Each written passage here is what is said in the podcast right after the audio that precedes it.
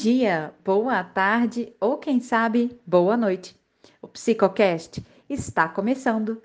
Esse é o episódio 19 de um podcast que alia arte à saúde mental. No episódio de hoje, vamos comentar sobre esgotamento mental e procrastinação, dois temas muito relevantes que afetam milhões de brasileiros. Eu sou Laila e eu sou Ana Paula. Somos estudantes de medicina da Universidade Federal dos Vales do Jequitinhonha e Mucuri. No episódio de hoje, contamos com os comentários de Alide Altivo, psicóloga da nossa Universidade Federal dos Vales do Jequitinhonha e Mucuri, a UFVJM, e orientadora do grupo Viver.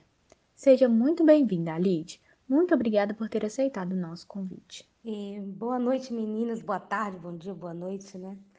É sempre muito um prazer enorme contribuir com vocês um projeto maravilhoso, esse do Psicocast, e, muito parceiro nossos, né, do Projeto Viver, e tá, estamos sempre juntos aí no desafio de trabalhar sobre a questão da saúde mental.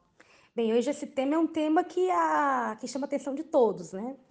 Falar sobre saúde mental, esgotamento mental e procrastinação é um tema super atual. Bem, eu agradeço muito pelo convite, mais uma vez, como eu disse. Em nome da equipe do Projeto Viver, do Grupo Viver, estamos aqui sempre para poder colaborar com vocês. Momento cultural. Passa tempo, tic-tac, tic-tac. Passa hora. Chega logo, tic-tac, tic-tac, vai-te embora. Passa tempo, bem depressa, não atrasa, não demora, que já estou muito cansado. Já perdi toda a alegria de fazer meu tic-tac dia e noite, noite e dia. A má gestão do tempo e da nossa rotina pode se relacionar a problemas em várias áreas da nossa vida. E tal qual o eu lírico do poema de Vinícius de Moraes, citado acima, podemos ficar com a sobrecarga de cansaço ou mesmo nos fazer perder toda a alegria. A procrastinação, que é comumente confundida com preguiça, é uma condição que interfere diretamente nessa dinâmica. Pensando nisso, Alide, você pode nos esclarecer como funciona a procrastinação? A partir de qual momento ela começa a impactar na saúde mental? Então, vamos lá. Falar sobre procrastinação é algo que hoje tem sido muito falado, né? E ainda bem que estamos falando sobre isso, sobre esse tema. Ainda mais em tempos em que a saúde mental e o próprio adoecimento psíquico é, não é observado e não é percebido como algo para se cuidar. E a grande maioria das pessoas tem muito preconceito com qualquer tipo de comportamento que foge da dita normalidade, né? E tem hoje uma exigência muito grande, né, não só da, da vida cotidiana, de que as pessoas tenham um comportamento perfeito, de que elas alcancem cada vez mais metas que já são colocadas como metas importantes para se tornar uma pessoa capaz de realizar é, grandes feitos, né? Ainda mais no universo do trabalho, do processo de formação. Isso se observa cada vez mais essa pressão para se atingir cada vez metas cada vez maiores, né? um perfeccionismo que já está subjacente a qualquer tipo de relação. Mas quando a gente fala, por exemplo, na ideia de procrastinação, logo a gente pensa do brasileiro e seu jeitinho, né? Mas por outro lado a gente pensa assim, que é aquela história do brasileiro que se tem sempre uma forma de empurrar tudo com a barriga, de levar tudo para outro dia, dar um jeitinho nas coisas. Mas será que isso realmente é exclusividade nossa, enquanto brasileiros? Será que isso realmente é algo específico de algumas pessoas, por algum perfil específico?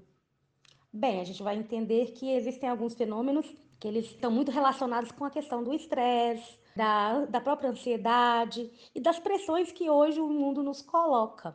Então, bem, então vamos lá.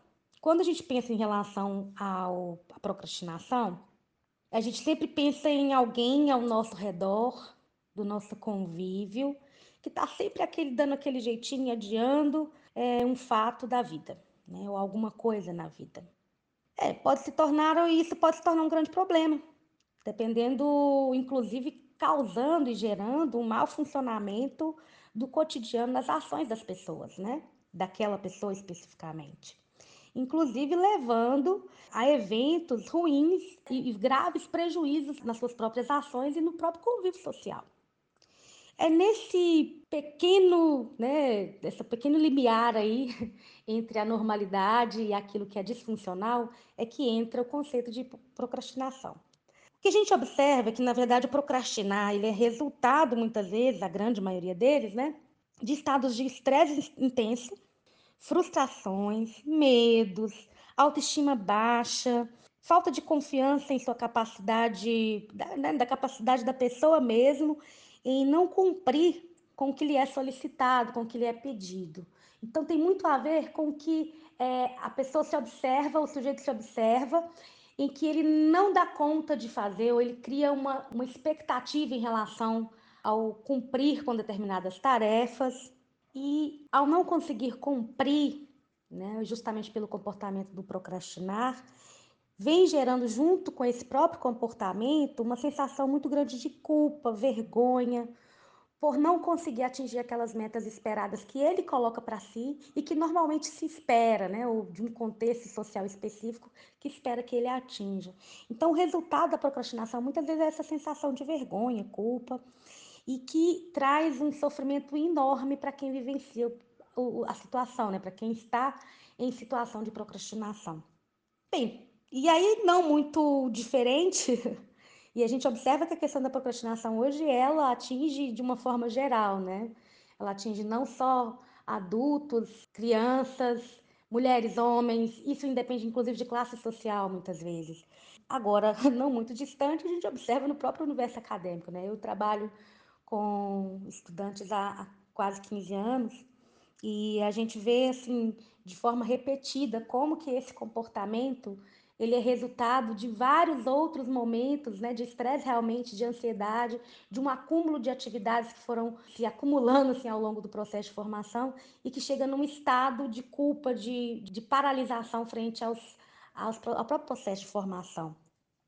E isso se torna mais visível nesse, nesse né, ambiente universitário, no ambiente, é, no ambiente acadêmico, quando se vê assim uma quantidade enorme é, de atividades a serem cumpridas, na grande maioria das vezes, pelos próprios estudantes, e se observa assim, na verdade, que as metas elas estão confusas, né? Muitas atividades, muitos, é, muitos afazeres que muitas vezes eles não, não dialogam entre si, disciplinas que não dialogam entre si, atividades que são colocadas não de uma forma tão organizada para que a própria pessoa tenha capacidade o suficiente de se organizar diante daquele, de todas aquelas propostas né, que estão sendo pedidas para ela. E essas metas acabam sendo difíceis de serem atingidas porque não há uma organização anterior para lidar com elas de forma é, paulatina, né, organizada. Bem, e a gente preocupa, né, pensa de uma outra forma, né, que será que essa capacidade de realização dessas metas tem a ver com uma característica individual? Será que essas metas elas estão sendo distribuídas adequadamente? E a gente se pergunta. Bem, atualmente considera-se que a procrastinação é considerado, na verdade, talvez o mais grave dos problemas hoje no ambiente da educação, gente mais grave, né? Porque dela geram-se vários outros prejuízos no processo de ensino-aprendizagem e no próprio processo de formação acadêmica. E o que, seria essa procrastinação? A procrastinação, na verdade, ela está relacionada ao atraso desnecessário, contraproducente, é, de uma tarefa ou uma tomada de decisão, algo que seja realmente desnecessário, né? um atraso desnecessário. Uma coisa é você atrasar porque houve um incidente, porque alguma coisa no meio do caminho de alguma forma não deu certo. E é, um, é esperado um determinado atraso, em, pode-se esperar um determinado atraso em algum tipo de situação. Agora, quando ele se torna desnecessário e não é producente para a própria pessoa e para a situação, aí sim, e essa tarefa, ou a tarefa que ele precisa é, fazer, realizar, ou a tomada de decisão que ele precisa fazer, passa a ser uma procrastinação. E aí tem algumas investigações que mostram que no ambiente universitário, é, em alguns estudos mostraram que, né, ao pesquisar sobre a procrastinação, mais de 80% dos estudantes que foram investigados, eles se consideravam procrastinadores, mais de 80%. Olha para você ver como que é alto esse nível, né? E, e mais de 50% é, consideram que tem é, complicações, né, por, por esse motivo. Desses 80%, 50%, ou seja, Metade dessas pessoas consideram que é um problema sério, grave. A procrastinação traz problemas sérios para o cotidiano delas. Ou seja, e pior, pouco se sabe realmente, por mais que a gente já tenha estudos que vêm falando sobre a questão da procrastinação, pouco se sabe realmente como que é esse modelo neuroautonômico, né, e neurocientífico sobre a procrastinação. O que se sabe é que alguns estudos mostram que ela está muito relacionada com algumas partes do cérebro ligadas com a massa cinzenta e com o córtex frontal, frontal, que são responsáveis, na verdade, pela função de autocontrole e regulação emocional. E que estão, na verdade, diretamente ligados ao comportamento da procrastinação e relacionados à autorregulação, ou seja, o sujeito que não consegue se organizar, que não consegue ter autocontrole, que está com o emocional já um pouco abalado, desorganizado, né? Tende a vivenciar a procrastinação, ou seja, a procrastinação está diretamente ligada com o adoecimento psíquico. Está diretamente ligada com processos de saúde mental, seja por ansiedade, por depressão. Inclusive, um dos fenômenos muito comum nos transtornos é, relacionados, por exemplo, com o TDAH, que é o transtorno de déficit de atenção e hiperatividade muito, muito, muito comum. E hoje o TDAH, por exemplo, ele está sendo muito observado em adultos, né? A gente sempre deu muito foco ao TDAH na criança, justamente por causa do comportamento de impulsividade, de hiperatividade. E nós temos esses adultos que cresceram, né, essas crianças que cresceram, se tornaram adultos procrastinadores, com grande dificuldade de lidar com o seu cotidiano.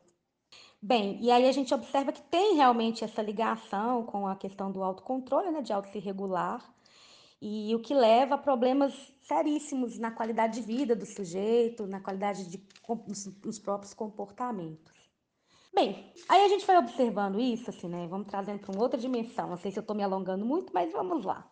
Quando a gente pensa na parte cognitiva da procrastinação, o que a gente observa é que ela estamos falando na verdade de um conforto imediato. Quando você procrastina algo, você tem um conforto imediato, porque na verdade você está evitando, a grande maioria das pessoas estão ligadas a isso, né?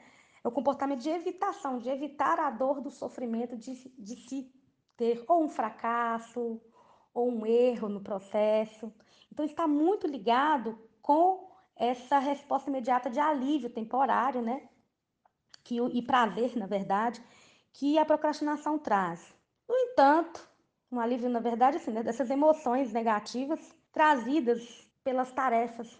Por exemplo, quando o sujeito ele avalia que aquela tarefa ela está a um nível muito além do que ele dá conta, né? Então ele acaba avaliando de uma forma mais ampla a tarefa e esquece que ela pode ser processual, ela pode ser um pouquinho hoje, outro pouquinho amanhã e de repente você consegue concluir toda a tarefa. Então, essa tarefa se torna uma tarefa muito grande, além da capacidade dele. Então, o medo do fracasso está muito relacionado com a procrastinação, os medos das falhas, né? E a gente observa que existe uma ideia de per perfeccionismo muito forte quando se fala de procrastinação. São termos colocados em evidência, assim, muito comum nas falas dos estudantes que participaram de algumas pesquisas, né, voltadas para o universo acadêmico, é, a respeito da procrastinação. Era muito comum o medo de falhar, o medo de errar. E, esquecemos que o processo de formação, o ambiente universitário, é aqui, né? é nesse lugar, que é o lugar do ensaio do erro, é o lugar de se aprender. É aqui que a gente está aprendendo com os nossos próprios erros. Então, é, esse ideal de perfeccionismo é um ideal que, na verdade, responde muito mais a uma demanda externa. Né? Quando a gente pensa num, numa num, um sistema que nos coloca estamos buscando sujeitos cada vez mais perfeitos, né, um, com nível de perfeição altíssimo que responda às demandas do mercado. E aí se cai nesse lugar, nessa lógica de que é possível alcançar um, um nível de perfeição. E as pessoas caem justamente na procrastinação, no medo de errar e de não alcançar essas metas, né? O que se percebe nos estudantes é, muito esse medo realmente de errar, percepção da dificuldade da tarefa, né? Com, principalmente pensando nas ideias de frustrações, de lidar com a própria frustração. Então, procrastino, tenho um alívio imediato, porque eu não preciso lidar de, diretamente agora, nesse momento, com as frustrações de não conseguir, por exemplo. Né? Como que isso não é sofrido para quem já vivencia um nível de estresse tão alto no cotidiano, de realizar vários tipos de tarefas, porque o ambiente universitário, principalmente vocês que são da medicina, né, tem cada vez mais é, estão com seus horários cada vez mais lotados e cheios, com tarefas imediatas, com exigências cada vez maiores. É isso, assim, na verdade, a procrastinação ela está muito relacionada com o pensamento, a forma como eu penso, né, do meu cotidiano, como eu penso as coisas. E a grande maioria das vezes, a procrastinação está ligada com pensamentos irracionais. O que, que seriam esses pensamentos irracionais? Bem, vamos lá. Pensamentos irracionais é que eles têm, na verdade, um raciocínio muitas vezes equivocado e disforme da realidade, né? Então, por exemplo, se eu não tirar um 100 ou um 99 numa determinada prova ou num determinado tipo de disciplina, eu não sou inteligente. E por consequência, né, eu tenho algumas regras que, que alimentam esse pensamento, criam esquemas extremamente aversivos e esquemas emocionais que não são saudáveis. Por exemplo, tá, se eu não tiro 100 naquela disciplina, eu não sou inteligente. Então, consequência, qual é? Não, eu não sou bom o suficiente, eu não tenho valor. Então, eu tenho uma consequência muito grave sobre a minha autoestima, sobre os níveis que eu posso alcançar. Então, é, é, é, é muito grave quando a gente pensa na ideia de procrastinação e o que está subjacente a ela. Então, o que, que a gente pode fazer com tudo isso? Entendendo que tem pensamentos é, irracionais, que é uma forma é, distorcida, às vezes, de, ver, de, de, perceber a realidade, e que esse movimento, ele é, né, e às vezes esse comportamento, ele é retroalimentado, pensando na compensação que eu tenho para evitar a ansiedade de situações desagradáveis. Bem, é mostrar para as pessoas que aí o papel da psicoeducação, que é muito legal, né, o que vocês estão fazendo do Psicoquete, que eu sou apaixonada com esse, com esse projeto, que é trazer isso para as pessoas. Tudo pode ser treinado. São pensamentos que foram se automatizando com o tempo e eles foram sendo reforçados por várias situações no cotidiano. E se eles foram treinados, a gente pode treinar o contrário também. Então eu posso aprender a olhar para a situação de uma forma diferente, olhar com menos excesso de afeto, com afetos que não são correspondentes, não são reais, não são adequados para aquelas situações e racionalizar de uma forma mais coerente. Então, não significa que eu não tirei 99 na, numa determinada disciplina, que eu não sou inteligente ou que eu não sou capaz e que eu não tenho valor. Então, esse pensamento ele é um pensamento exagerado, que pode ser treinado de uma outra forma. Não, peraí, tudo bem, eu sei que eu quero ter um bom desempenho, que eu quero atingir níveis melhores, porque eu quero me tornar um ótimo profissional. Mas não significa que eu preciso colocar níveis tão altos. E que esse nível é resultado do meu comprometimento todo dia. Se eu resolver atrasar tudo, deixar tudo para a última hora, vai ser difícil eu conseguir cumprir realmente com esse lugar de uma nota melhor ou de um padrão melhor. Então, olha só como que a gente antecipa a frustração, como se antecipa a, o sofrimento, como se antecipa o medo e, com, por consequência, há um fracasso. Bem, e, e, e é isso, assim, a gente pode e pensando como que é importante a ideia de psicoeducação, de, de mostrar para as pessoas que, que vamos devagar, né? Ideais de perfeição são ideais que, que não condizem com a realidade. Mas sim, dar o melhor, fazer um pouquinho hoje, sempre, todos os dias, criando hábitos saudáveis, criando rotina, criando espaços de, de discussão para o que está trazendo sentimentos, né? Por que, que aquela tarefa, que tipo, o que, que aquela tarefa está me trazendo de angústia, de sofrimento? Como que eu posso lidar melhor com ela? Nosso outro assunto do dia é o esgotamento mental, já que a procrastinação e o esgotamento mental andam lado a lado. Sobre esgotamento mental, escutamos muito falar sobre a síndrome de burnout. O que seria essa síndrome, Alide? Quais contextos favorecem o desenvolvimento desse quadro? Um estudante pode vir a desenvolver síndrome de burnout? Sim, vamos lá. O que seria a síndrome de burnout? É, o burnout é uma síndrome que é considerada grave, inclusive, e ela se caracteriza por um excesso de esgotamento emocional, físico e profissional, e que gera vários transtornos vários sintomas nas pessoas né, nos trabalhadores principalmente, é, que são acometidos pelos burnout, pelo burnout. E ele se dá através de condições de trabalho desgastantes demais. Então, excessos de trabalho, rotinas é, altamente complexificadas, relações interpessoais comprometidas, excesso de hierarquias, contingente emocional muito grande, né, que, de, que determinadas funções é, solicitam. Na verdade, o burnout é isso, realmente é o excesso, né, o excesso de trabalho que chega a um, um, um nível de estresse muito grande e há um esgotamento físico, emocional, psíquico daquela pessoa que está em condições de trabalho desgastante. E aí você me pergunta, tem a ver realmente com um estudante pode é, desenvolver burnout? Sim, claro que pode. Quando você pensa que o processo de formação, quando a gente pensa que o processo de formação é uma preparação para o mercado de trabalho, o estudante também é um trabalhador, uma vez que ele fica mais de oito horas por dia, muitas vezes, se preparando para o trabalho, se formando para o trabalho. E, ou seja, o estudante, o estudo dele é o próprio trabalho.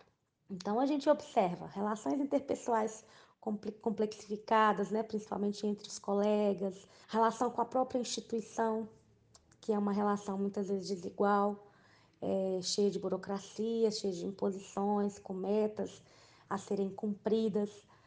É, então, sim, claro, um estudante pode desenvolver burnout. E aí a gente começa a observar alguns comportamentos que também acontecem no trabalhador que está, né, que adoece por burnout, é, por exemplo, irritabilidade, é, faltas, dificuldade de se relacionar com o colega, enrijecimento, há um, uma, né, um processo de enrijecimento do pensamento mesmo, pensamento mais rude, mais fechado, entre, entre vários outros sintomas que são muito comuns do burnout e observa-se também nos estudantes. Como você disse, Alide, é, o esgotamento mental ele gera né, o desgaste emocional e frustração. Pensando nisso, ainda que pareça dissonante, é, o esgotamento mental poderia desencadear um ciclo de procrastinação? Como que eles é, se relacionam? Bem, na verdade, como eu coloquei antes, né? A procrastinação ela tem toda essa característica de colocar o sujeito em prova, né? Principalmente em relação aos seus medos, às suas frustrações, a sensação de culpa, o sentimento de não, de não validação pessoal. É claro que em todo momento a gente passa por algumas situações de crise, de indecisão, cansaço mesmo, né, em relação ao próprio esgotamento emocional, mas existe um momento em que esse comportamento ele passa realmente a afetar diretamente a vida social, a vida pessoal da pessoa que procrastina. Quando isso realmente começa a afetar a saúde mental? Quando a dor passa a ser intensa por não conseguir cumprir com aquelas atividades ou com aquela situação, aquela meta que foi colocada, né? E, e aquele acúmulo de atividades, ele passa a ser maléfico para o comportamento para as ações do sujeito. E aí acontece, aí sim acontece um nível de ansiedade muito maior diante de algumas situações, gerando crises de ansiedade, gerando processos depressivos intensos e, e uma autoculpa, né, uma culpabilização muito grande do sujeito, a ponto dele se paralisar e não conseguir é, trazer resolutivas para a vida cotidiana. E aí sim é preocupante, né? Porque a gente vê um quadro de depressão se instalando, ou um quadro de ansiedade até mesmo generalizada diante de fatos que podem ser, de situações que podem ser resolvidas com, com tranquilidade. E de repente o sujeito se paralisa diante desses fatos. E por isso que a gente tem que tomar um cuidado, porque uma vez, né, uma hora, de repente é se perceber, não, eu dou conta dessa situação. Também perceber o seu limite, né, o limite de de que talvez naquele dia não esteja muito bem, então vou me respeitar naquele tempo, ou então naquele outro dia, nossa, foi um dia intenso, não realmente eu vou conseguir passar aquela atividade que eu de, de repente eu não daria conta hoje, eu posso fazer amanhã, mas onde está esse limite? Onde está esse limiar? Porque existem algumas pessoas que são acabam sendo escravas das próprias tarefas, das listas de tarefas. E claro que todo, quando a gente coloca um pouquinho hoje, um pouquinho amanhã, e aos pouquinhos você vai conseguindo cumprir com as suas metas, fica mais factível, fica mais real, fica mais fácil de se resolver. No entanto, quando se, se, se procrastina demais, aumenta-se a angústia, aumenta-se a dor, aumenta o sofrimento frente às situações do cotidiano. E aí o problema começa a entrar nos atrasos, no déficit que se tem, problemas jurídicos, problemas de, de financeiros. Se você atrasa para pagar uma conta, você começa a ter um problema financeiro. Se você não entrega um trabalho no dia, você tem um problema na, na faculdade, né? E de repente você não consegue mais cumprir com as suas obrigações cotidianas. Aí passa a ser um déficit, né? aí passa a ser um problema. Gerenciar suas emoções é uma habilidade essencial para evitar tanto o esgotamento mental quanto o ato de procrastinar. Com esse objetivo, quais recursos e ferramentas você poderia nos indicar para nos ajudar a equilibrar nossas obrigações e o nosso lazer? Com certeza, Laila, quando a gente pensa em gerenciar emoções, é, não é algo tão simples, né? Mas para algumas pessoas, sim, que desde pequenas já foram treinadas a lidar e gerenciar suas próprias emoções, seja na família, seja na escola, seja no ambiente social, foram aprendendo a lidar cotidianamente e através do hábito com suas próprias emoções. Por isso que quando eu falo do hábito, na verdade, a gente sabe que é algo que é construído através do treino. Se algumas pessoas conseguiram chegar nesse patamar através do treino, é possível se treinar, então é possível criar-se uma rotina, é possível criar-se um hábito. E quando a gente fala na, na procrastinação, nós pensamos que na verdade ela é uma cortina de fumaça, ou seja, é algo que está dando sinal de outra coisa. Seja ele uma atitude, na verdade, uma atitude que mascara outra, né? Seja o medo, a frustração, a incompletude, a culpa, né? A não validação, como eu disse antes, e o medo de não atingir algumas metas, não sentir-se capaz, a própria autoestima fala um pouco disso, mas é, ou até mesmo com o medo de lidar com críticas, né? É, no ambiente universitário a gente lida muito com isso, porque existe um, um, certo errado, uma ideia de que existe um saber mais completo, um saber potente, um saber para além, um saber científico que é tão forte e que vai além das críticas, né? Também existe uma outra situação que é a própria falta de foco, né? Não tem um objetivo, não tem um planejamento específico para o que se quer alcançar. E isso leva, por consequência, a procrastinação. E aí, assim, quando a gente fala em ferramentas para lidar com, com procrastinação, a primeira delas é realmente gerar hábito, rotinas. E como eu falei, tudo é uma questão de hábito. Você monitorar os seus comportamentos diariamente, observar, se perceber, é, se observar no tempo. E principalmente refletir como determinadas situações, o que, que eu posso, por exemplo, surgiu uma, uma, uma tarefa ou surgiu uma, uma, uma situação de decisão, como que eu posso resolver essa situação de imediato para que ela não se acumule? Então, eu preciso refletir sobre ela e monitorar é importante. E uma delas, uma das formas tradicionais que a gente coloca de, de alguma forma de você poder né, é monitorar o seu comportamento é o diário noturno, escrever sobre o seu dia, falar como ele foi, como você se sentiu naquele dia, para você se observar nas emoções, nos seus próprios comportamentos e definir tarefas, né, ao longo para se realizar no outro dia, porque tira desse espaço mental que está ali incomodando mentalmente, vai para o papel, está registrado, você pode olhar, você pode observar, pode consultar a hora que você precisar. Uma outra, uma outra ferramenta é a ideia de planejar o dia. A ideia de checklist é maravilhosa. Eu acho ela uma coisa bem interessante. E ela pode ser diária e pode ser semanal. E o mais interessante é que você faça o risco mesmo. À medida que você for completando as suas tarefas, risque. Para você se observar e perceber que você concluiu. Mentalmente, isso vai te trazer ganhos. Porque o cérebro vai entender que aquela tarefa foi cumprida. E aí tem um outro fator que também está relacionado à questão da tarefa, e uma outra dica que já está associada, é não pensar em grandes metas, né? Grandes metas são grandes objetivos, são objetivos para se alcançar. E aí, quando eu pego uma meta que é grande e divido ela pequenas tarefas que podem ser realizadas cotidianamente, essas estruturas elas ficam mais fáceis de serem realizadas. Então, eu posso fazer isso todo dia um pouquinho, por isso criar metas que possam ser realizadas diariamente. E aí, se eu coloco, por exemplo, uma grande tarefa, eu preciso passar na disciplina tal, anatomia, por exemplo. Eu não vou passar na anatomia logo no primeiro dia, mas eu posso hoje, todos os dias, tirar uma rotina de dois dias, né, duas horas diárias para poder estudar para aquela disciplina e vou acumulando um conhecimento, uma aprendizagem que pode me levar a passar naquela disciplina. E com o cronograma diário, sempre se lembrando, né, se auto-reforçando, consegui, alcancei. Olhando seu histórico, não, olha, peraí, eu já consegui alcançar tais capítulos. Olhar esse processo histórico ajuda a entender que não é tudo de uma vez e que foi alcançado algumas metas, né? É, uma outra coisa interessante é criar barreiras para a procrastinação. Uma delas que é a mais sérias, né? As redes sociais. WhatsApp, uh, Instagram quando você se vê, já se distraiu, já tirou o foco, já, já se perdeu em torno de uma, duas horas assistindo vídeos e outras coisas. Então eu preciso criar barreiras para isso. Tem alguns aplicativos que ajudam para caramba, né? Por exemplo, o Action Dash, ele te ajuda a controlar o tempo que você gasta em cada aplicativo. Você pode controlar, por exemplo, não, eu quero utilizar o WhatsApp durante o dia por dois, duas horas. E aí você avalia seu desempenho ao longo da semana, ao longo do mês para cada aplicativo que você usa. Isso ajuda bastante a, a, a, se observar e se monitorar nesse período, né? E uma outra coisa, prevenir que o próprio comportamento de, de, né, de, de, de procrastinar se instale.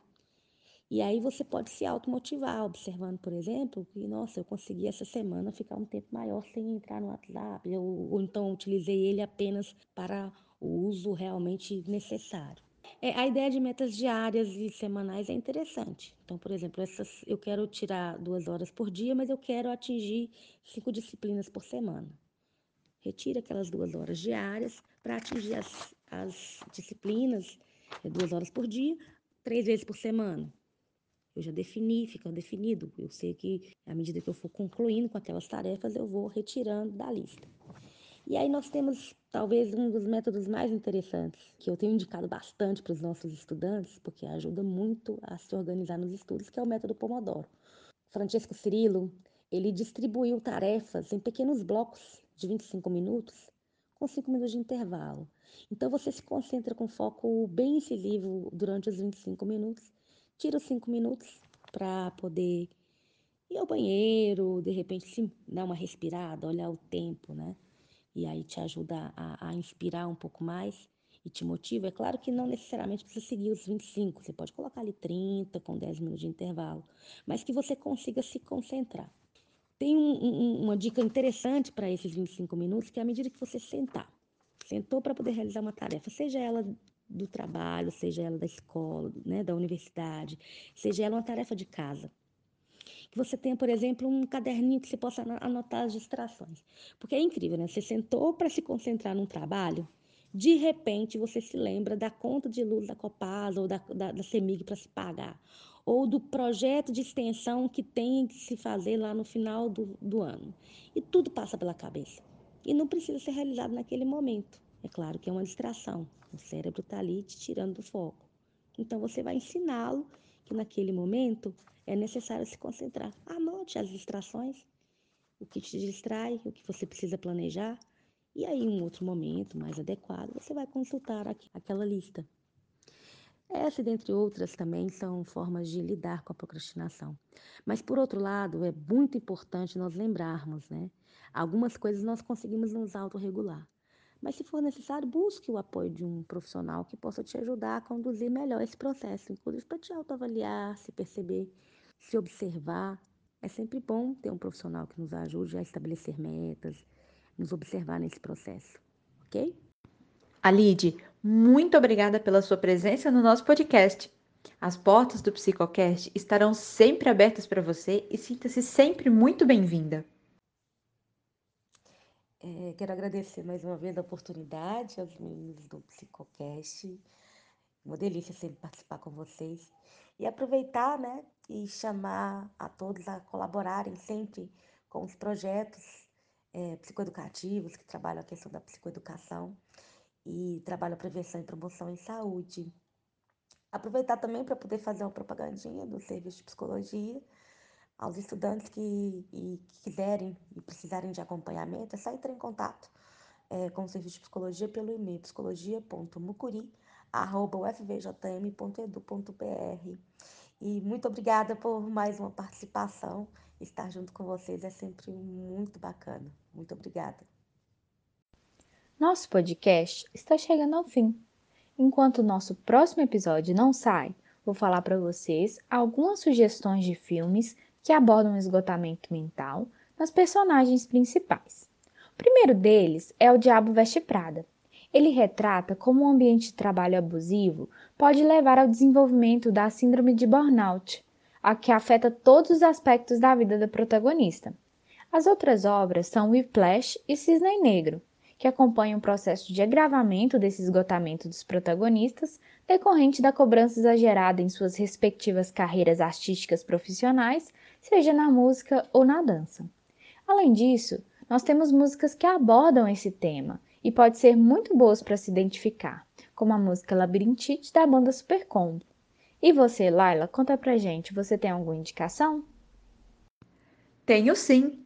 Em relação à procrastinação, indico a palestra Por Dentro da Mente de um Ótimo Procrastinador, de Tim Urban, realizada pela conferência TED, que dá um bom panorama sobre esse assunto, com exemplos da própria vida do palestrante que se considera um procrastinador experiente.